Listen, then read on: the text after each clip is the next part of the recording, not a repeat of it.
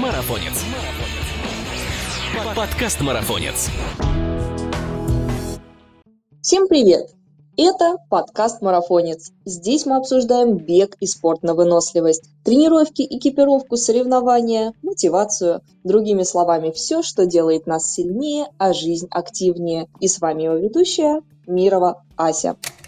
А спонсором этого замечательного выпуска будет Easy Fizzy Energy – полезный мультиэнергетик для бодрости, тонуса и хорошего настроения. Всего одна таблетка в день наполнит энергией и придаст сил для активного продолжительного дня мы продолжаем знакомить вас с сильнейшими атлетами отечественной легкой атлетики. На этот раз в гостях яркий представитель средних дистанций, двукратный чемпион России и мастер спорта международного класса Константин Толоконников. Кость, привет! Рада, что мы с тобой с ценного раза все же состыковались, нашли время в твоем плотном графике. Ты, как я помню, только вернулся с соревнований Оренбургская миля. Расскажи, как твои ощущения после старта, как ты оцениваешь этот опыт, всем ли доволен и как вообще твое настроение? Всем привет! Да, мы недавно вернулись с Оренбурга. Там я бежал тысячу метров, стал второй. Обидно, конечно, что проиграл, но так как мы не делаем акцент именно на выступление, а готовимся к лету, я доволен своим выступлением. Ну, отлично. Давай тогда тогда знакомить тебя со слушателями. Ты родился в потомственной легкоатлетической семье. Как я поняла, начало этой династии положили родители твоих родителей. Или история бега, может быть, уходит там корнями глубже, к концам средневековья. Сейчас нам расскажешь. Да, у меня вся семья лег- легкоатлетов. Дедушка занимался легкой атлетикой, бабушка занималась легкой атлетикой. Так они и познакомились. Вот, дедушка в основном бегал кроссы. Еще те времена был даже чемпионом России по кроссу. Потом потом начал бегать за бабушкой. Да, в принципе, так началась династия легкоатлетов. Отец у меня также бегал, он мастер спорта СССР, бегал 800 в Ростовском областном училище Олимпийского резерва, познакомился с моей мамой. Вот. И сейчас я продолжаю нашу династию легкоатлетов Толоконниковых. Но всегда интересно узнать, каково это быть последователем определенного ремесла, будь то творчество или легкая атлетика, как в данном случае. В частности, помнишь ли ты, как прошло вообще твое посвящение? Принял ли ты эту эстафету с миром или было ли внутреннее сопротивление? Как это иногда бывает, э, желанием ребенка часто пренебрегают, настаивают на формате «стерпится, слюбится». Как я поняла, ты все же попробовал себя и в других видах спорта, но в итоге пришел все равно к бегу на средние дистанции. Вот как ты помнишь эти свои ощущения? Ну, я думаю, родители меня целенаправленно подготавливали к легкой атлетике, потому что э, в юном возрасте я сначала занимался плаванием в районе, наверное, 6-8 лет, начиная там с начальных классов. Сначала я учился в одной школе в начальных классах, занимался при этом плаванием. После четвертого класса я перешел в спортивную школу э, по плаванию, вот, учился в другой школе в этот период, э, когда я занимался плаванием, отец как-то мне предложил, говорит, хочешь выступить на городской эстафете, ну, среди школ. Я говорю, ну, конечно, хочу, почему бы нет. Выступил вообще за другую школу. Мне понравилось, я там, помню, выиграл, мы бежали вокруг э, нашего парка. Так я перешел в следующую школу. Это уже третья по счету была школа. Вот, там параллельно начал заниматься легкой атлетикой, уже два-три раза в неделю, и продолжал заниматься плаванием. По весне,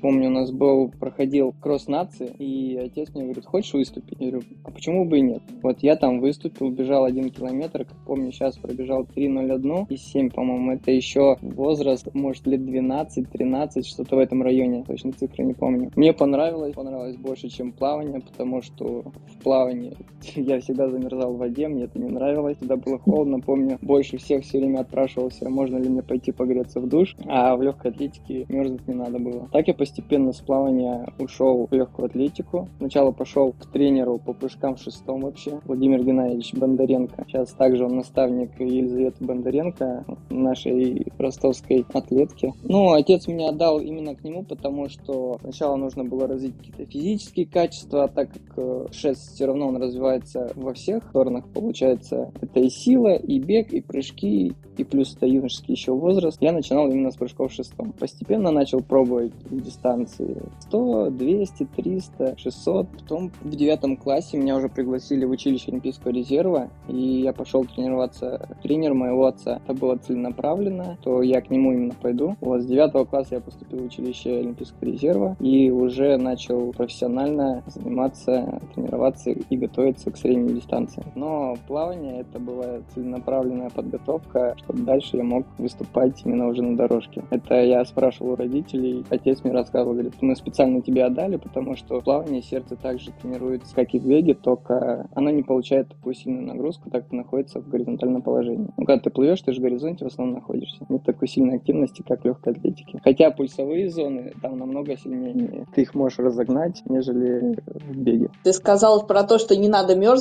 Я с содроганием вспомнила свои трейловые истории, где перманентно надо мерзнуть, превозмогать всякие ветра, холода.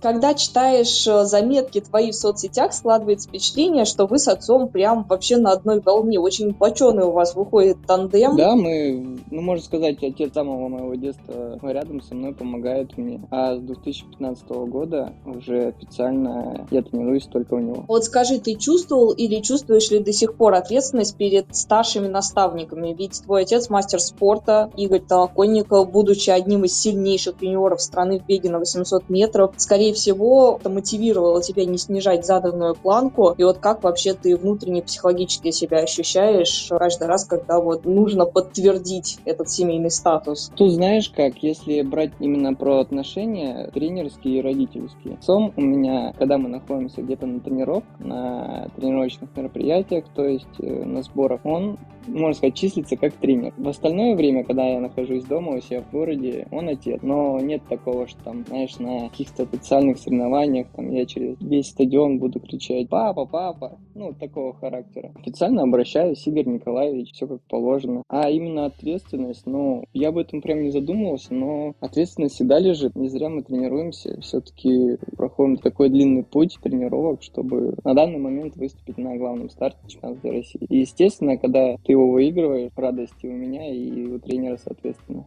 А вот сравнивая два поколения спортсменов, подход к тренировкам, популяризацию бега, доступность спорта в плане локации, экипировки, участия в сборах и соревнованиях, какие любопытные отличия ты можешь для себя отметить? Словом, в чем вы разные? Вот два поколения спортсменов. Блин, ну я даже не знаю, как именно проходили у него сборы, но по рассказам сборы проходили весело. В свое время отец даже успел побольше поездить на соревнованиях, нежели чем я. Но это связано, всем известно, то, что наша федерацию отстранили в 2015 году. Мне не удалось именно побывать, так сказать, в разных странах, нежели он. Я успел только побывать на чемпионате мира среди юниоров, не среди юношей, который проходил в Донецке, чемпионат Европы среди молодежи, взрослый чемпионат мира и пару коммерций. А по рассказам отца можно предположить, что он объездил весь мир. Ну, не брать какие-нибудь северные и южные полюса. По подготовке все так же, как и сейчас. Отец также готовился в остановке Славодске, либо Адлер. Мы также используем Славодск, Адлер и Киргизии. Вот в основном три основных места подготовки к соревнованиям. И давай поговорим тогда о твоих достижениях личных. Какой из них ты считаешь поворотным в твоей жизни? А может быть, наоборот, какая-то неудача привела к тому, что ты переосмыслил что-то и дала толчок к новому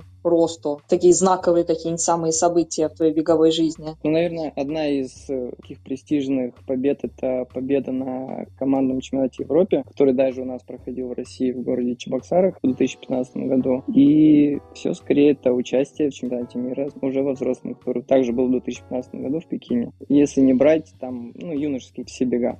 Если брать вот какие-то негативные моменты, которые тоже присутствуют, как бы нам не хотелось их избегать, э, все равно случаются в жизни форс-мажоры. В жизни профессиональных спортсменов вообще ничего, мне кажется, не может так напакостить человеку, живущему постоянно в движении, как внезапная травма, которая выбивает тебя просто из колеи, из привычного ритма и вгоняет в не очень хорошие состояния. Тебе пришлось пережить такую травму с последующей операцией, и только вдумайтесь в эту цифру, 406 днями без бега. Тут мы записываем подкасты с людьми, которые бегают каждый день на протяжении многих лет, но мне кажется, что в разы сложнее профессиональному спортсмену не бегать каждый день. В данный момент сама переживаю травму и уже лезу на стену от невозможности выйти на пробежку и в основном от страха потерять всю ту накопленную форму к сезону грядущему, который вот-вот уже на носу. Я немного понылась, пожаловалась, а ты как человек, э, прошедший вот такое, расскажи свою поучительную историю. Может быть, она мне и многим оказавшимся в таком же положении поможет не унывать. Чем вот ты жил больше года? Как справлялся с депрессией, если такая вообще была? Может быть, наоборот, отдохнул и кайфанул от этого перерыва? Да, был такой момент в жизни, когда пришлось столкнуться с тем, что ты не занимаешься любимым делом, то есть не бегаешь. Произошло это в конце где-то 2017 года. Начал болеть свод стопы.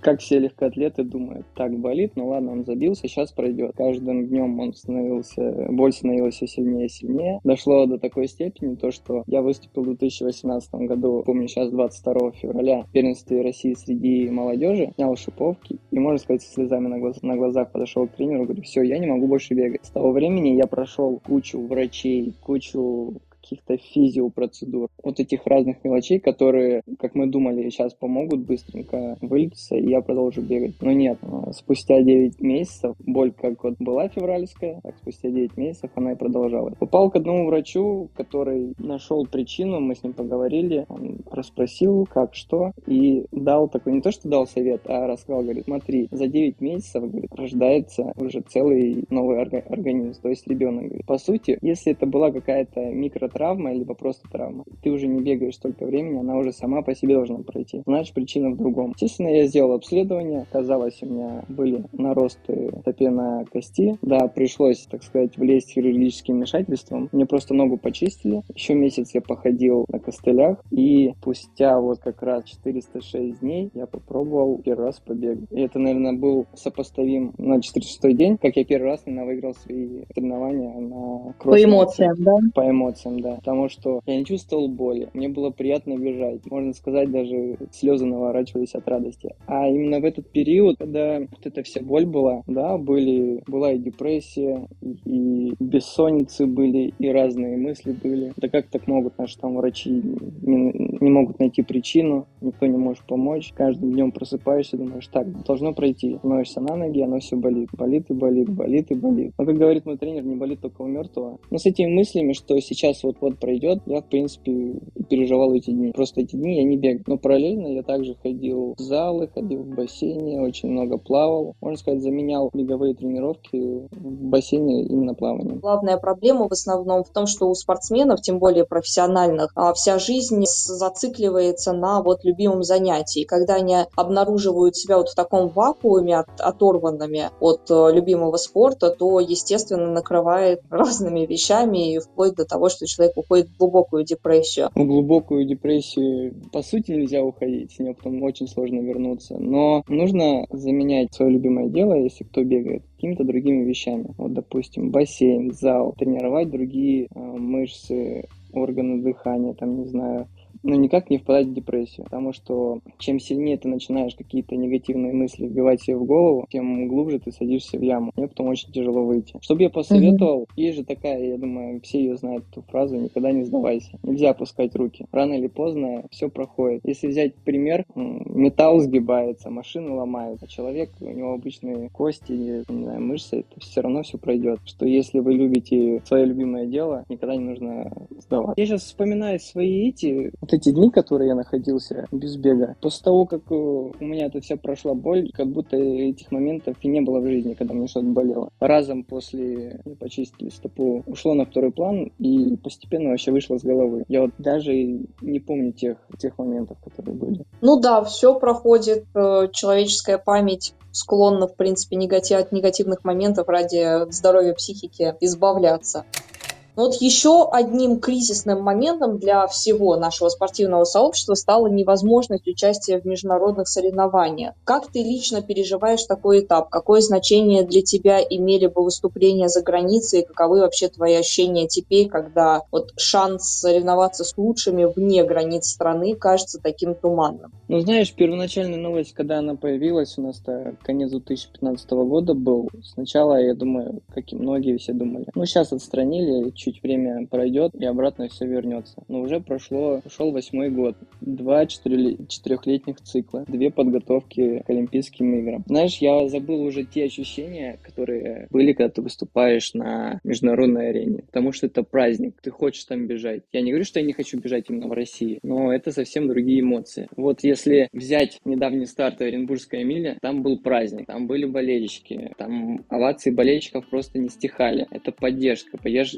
поддерживали каждого спортсмена. Масштаб не сравнится. В Европах это обычное дело прийти посмотреть на соревнования, нежели чем у нас э, зрители состоят из спортсменов самих и их тренеров. Помню, был старт у меня э, в Раверетто в Италии. Старт был поздний, в районе там, 10 вечера. Когда я приехал уже на арену, все трибуны были заполнены просто всеми местными жителями. Стадион был полностью забит. Также каждого спортсмена поддерживали бурными овациями. Когда ты бежишь, э, стоит гул стадиона, это намного приятнее, нежели выступать при пустых трибунах. С чем связана такая разница вообще в популяризации бега, в отношении людей или в культуре в какой-то спортивной нации? Вроде у нас очень спортивная страна, как ее позиционируют. Да, у нас, в принципе, спортивная страна, но как-то легкая атлетика стоит на втором плане. Угу. Может быть, это связано с тем, что нет каких-то афиш, нет баннеров, чтобы люди приходили смотреть.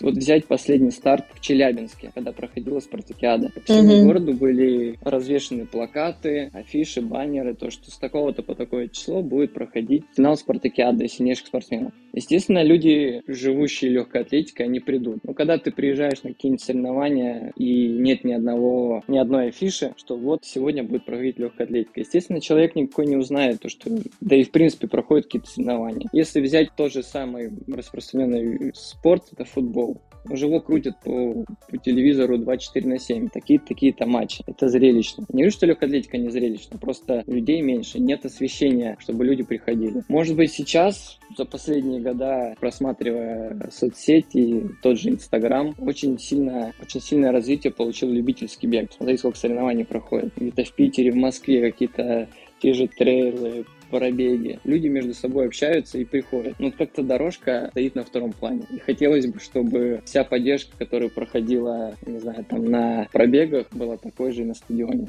Про поддержку я еще расскажу. Было очень приятно, когда, я же говорил, выступать при полных трибунах. Стоит гул, лопают, аплодируют, там кричат. И мне сразу вспомнилось, вспомнился мой старт на чемпионате мира в 2013 году в Донецке проходил. Все-таки это был мой первый международный старт. И находясь еще в Колуруме, естественно, был какой-то мандраж перед стартом. Но когда я вышел именно уже с под трибуны, и мы вышли на дорожку, и весь стадион начал скандировать «Россия», это очень сильно заводит. Тебе хочется выступать, тебе хочется бежать. Так немножко, конечно, у нас хворает поддержка спортсменов именно на стадионе. Может, вот этот откровенный разговор, а еще подкаст предыдущий, который мы записали с Максом Капковым, очень рекомендую послушать о как раз-таки забитой в угол стадионной легкой атлетики, о дорожке, куда приходят э, люди только вот родственники, дай бог, э, тренера и те ученики, там, я не знаю, школьники, которых э, согнали туда массово после уроков просто потусоваться, они даже зачастую не, не знают, что они орут, за кого они болеют и так далее, и вообще какая дисциплина представлена. Это все печально, может быть, это сподвигнет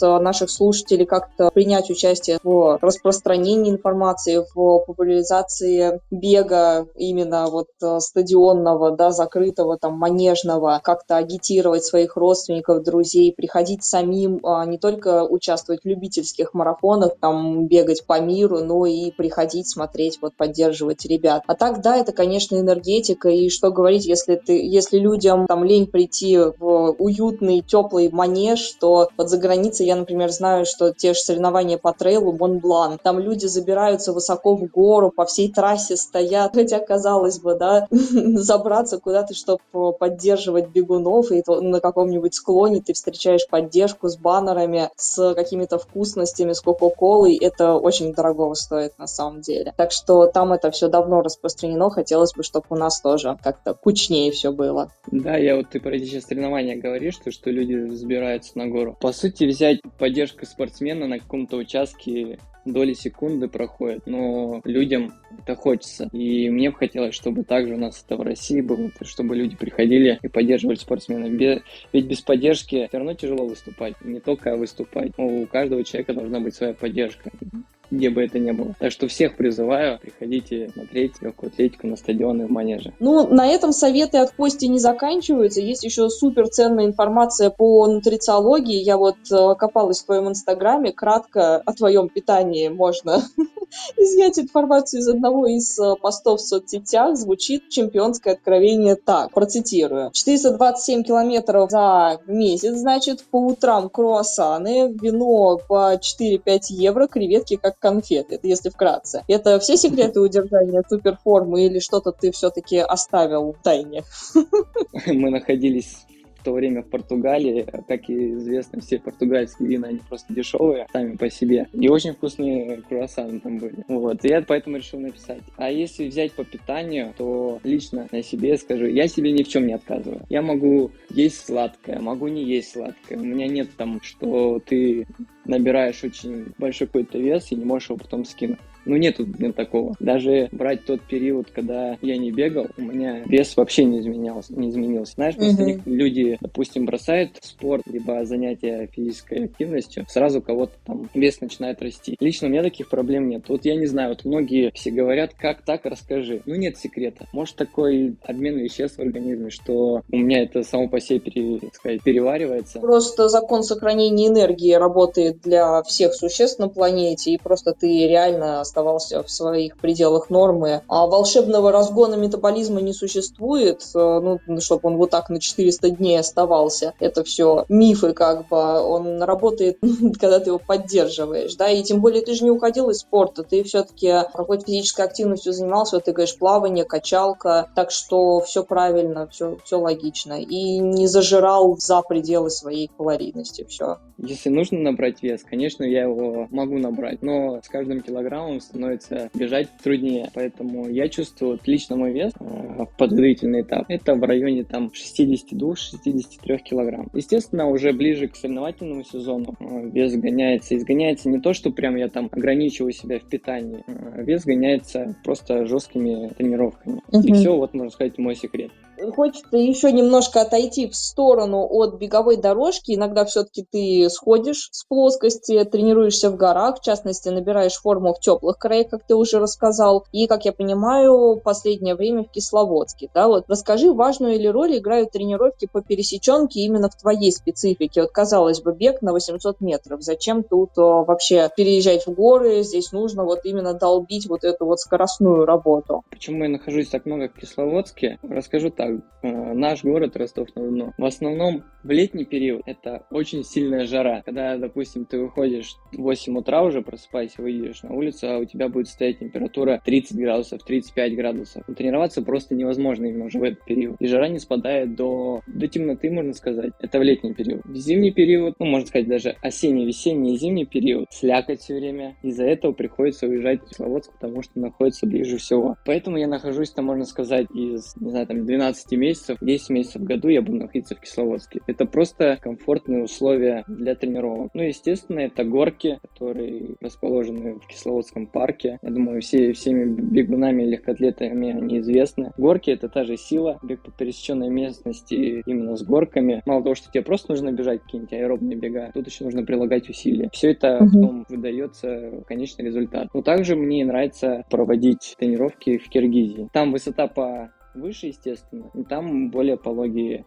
места. Ну, по себе скажу так, Кисловодск мне больше заходит, нежели какие-то другие места тренировок. Тоже люблю очень этот город, периодически туда выезжаю, вот скоро, наверное, тоже выдвинусь, потому что здесь э, уже сколько дней прошло без солнца, ой, сейчас как раз выглянуло солнце, но до этого 27 дней жили мы без солнца. Да, было без солнца. Кисловодск, он еще подходит по температуре. Ты приезжаешь в летний период, там буквально 25 градусов, это комфортная температура для тренировок. Плюс это ж, ты же в основном в парке тренируешься, не находишься. Это комфортно. Или знаешь, когда позвонишь домой маме и спросишь, как дела, температура, и она мне отвечает, ой, ну сегодня попрохладнее стало. Всего лишь плюс Для кого-то плюс 30 это там курорт, а в Ростове, допустим, плюс 30 это похолодало. Про Киргизию ты еще рассказал тоже от многих профессиональных атлетов. Э, слышала, что любят уезжать очень. Хорошая гипоксия там создается, в принципе, горные условия для развития физической формы пару лет назад ты еще зашел даже на Эльбрус, да? Расскажи вот об этом опыте, как твои впечатления, с какой стороны заходил, что узнал о себе и хочешь ли вообще в будущем покорить другие какие-нибудь вершины? Блин, вот именно восхождение на вершину Эльбрус, можно сказать, было спонтанным. В один из дней летом мне позвонил друг Кирилл Дятлов мой и говорит, Че, погнали на Эльбрус заберемся? Я говорю, да давай, когда? Ну давай выберем дату, говорит, и поедем. Вот закончился летний тренировательный сезон, мы созвонились э, с ним, плюс еще там друзья были, обговорили, поедем в этих числах. Ну давай попробуем поедем. Ну, то есть давай попробуем поехать и, ну, и забраться на, этот, на эту вершину. Все, мы туда приехали, мы туда приехали дней на 10, естественно, мы делали мотивационные выходы. Можно сказать, готовились. Без подготовки все равно тяжеловато зайти. То ли на четвертый день, то ли на пятый. Мы уже получили получили экипировку, переехали уже на верхнюю станцию это канатки, дети, можно сказать, ну, вагончики все называют. Угу. Вот, в этот день мы сходили, поднялись, помню, до 4800, была лютая метель, пурга.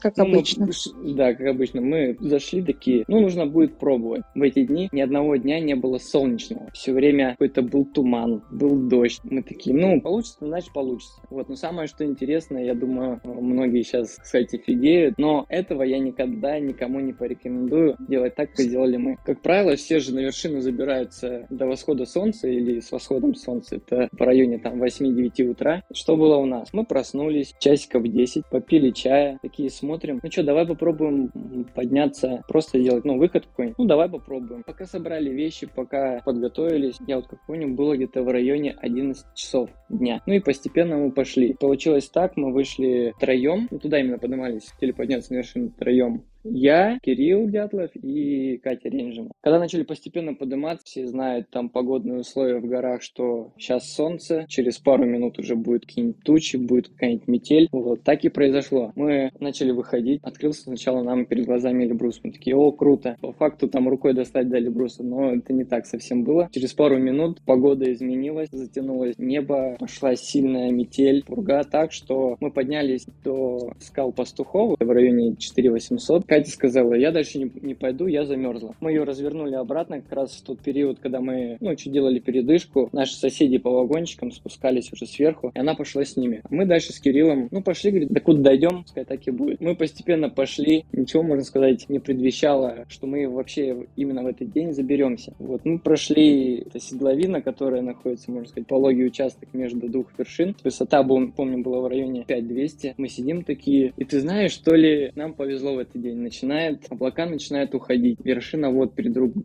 можно сказать, пару шагов сделать. Мы такие, ну все, пошли дальше. Дальше был участок перила. И, наверное, это тот переломный момент, когда поддержка, как я ранее уже говорил, она необходима. Тут, можно сказать, я поймал горную болезнь горячку. Все, меня просто началась какая-то паника, началось головокружение. Я говорю, я дальше не пойду. Все, не хочу, пошли обратно. Высота уже в районе 5300. Подняться, по сути, 300 метров подъема, это не так уж и много. Мне Кирилл говорит, Костян, ну ты чего, говорит, мы столько шли, говорит, чтобы ты сейчас сказал, пошли обратно. Нет, я собрал силу лак, всю волю свою. Сделал пару шагов, естественно, провалился опять по пояс снег и сказал, дальше не пойду. Тут он меня, можно сказать, схватил за шкирку говорит, пойдем. Мы постепенно, каждым шагом начали подниматься. Но пройдя, может, метров подъема 50-60, такая же история повторилась уже с Кириллом. Он сказал, все, я дальше не пойду, не хочу, говорит, все, мне тяжело. Ну, это такие моменты, когда не хватает рода, мозг уже вообще не думает. Тут с моей стороны уже была поддержка. Я говорю, нет, мы дальше пойдем. Мы чуть посидели, отдохнули, собрались, начали делать свое восхождение. И ты представляешь, мы забрались на вершину в 18-27 вечера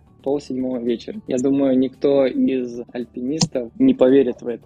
Так и было. И нам реально выпал шанс. Все тучи, все облака ушли, ветер успокоился. Мы стоим в пол седьмого вечера на вершине. Ты понимаешь, что все находится ниже тебя. И вот эти вот эмоции, вот эта вот радость, она не, не передается, пока ты это не, не сделаешь. Вот так вот мы забрались на вершину, немного посидели и вниз начали спускаться. Кстати, в тот период, я не знаю, может быть, ты слышал или все слушатели знают, есть такой альпинист Руслан Набиев, который, если не ошибаюсь, который парень без ног забирается на одних руках на вершины. В этот период он как раз находился на вот этой седловине. Они делали восхождение на, получается, восточная же часть, восточная же вершина, которая чуть меньше находится по высоте. Он туда шел. Мы на, нас встретили, получается, его, ну, помощники. Мы поговорили, они рассказали нам про этого парня, говорим, что мы знаем. Вот, они как раз делали в то время восхождение на другую вершину. И когда мы спускались с вершины, они такие, ребята, вы откуда идете? Мы такие, с вершины. Они такие, да не может быть. Пока мы не показали им фотографии, и нам не верили. И такие говорят, вот вот бы отморозка, конечно.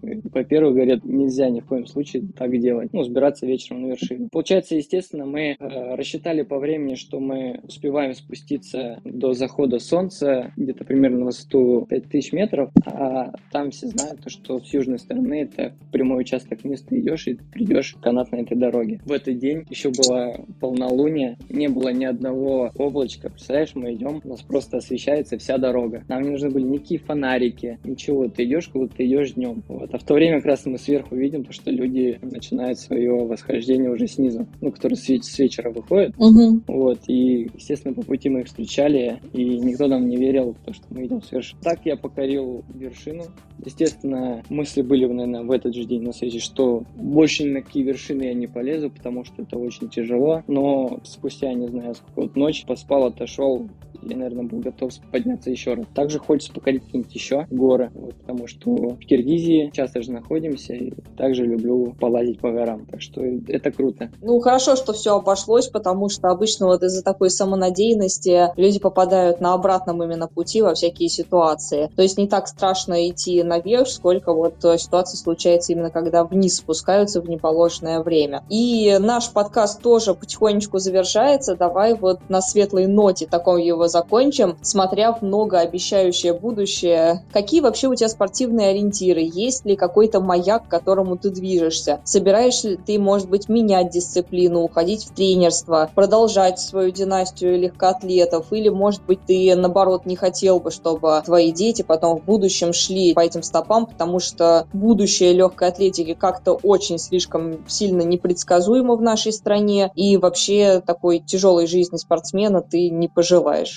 На данный момент я чувствую, что я еще себя не полностью, не полностью показал свои все способности в беге. Меня тянет заниматься. Я надеюсь, что в ближайшее время нас все-таки уже выпустят. Очень надеюсь хочу этого. И что все-таки мы сможем выступать как на международной арене, так и продолжать выступать в России. Мотивация есть, есть желание. Вот. А что дальше? Честно, я пока не задумывался, потому что основная цель — показать, на что ты способен именно в данный момент. Все понимают то, что каждый каждым годом ты становишься взрослее, тренировки тяжелее. Я думаю, то, что осталось не прям так уж много времени, чтобы именно показать, на что ты способен на дорожке. А дальше будем глядеть, может быть, начнем набирать обороты и буду выступать на более длинных дистанциях. Но об этом пока рано. Кость, спасибо тебе огромное за душевную беседу. Надеюсь, что все у тебя получится, все сбудется. А если что-то пойдет не по плану, то ты уже знаешь, как поступать с форс-мажорами, как справляться со всеми барьерами на пути к твоим целям. Так что все, все получится.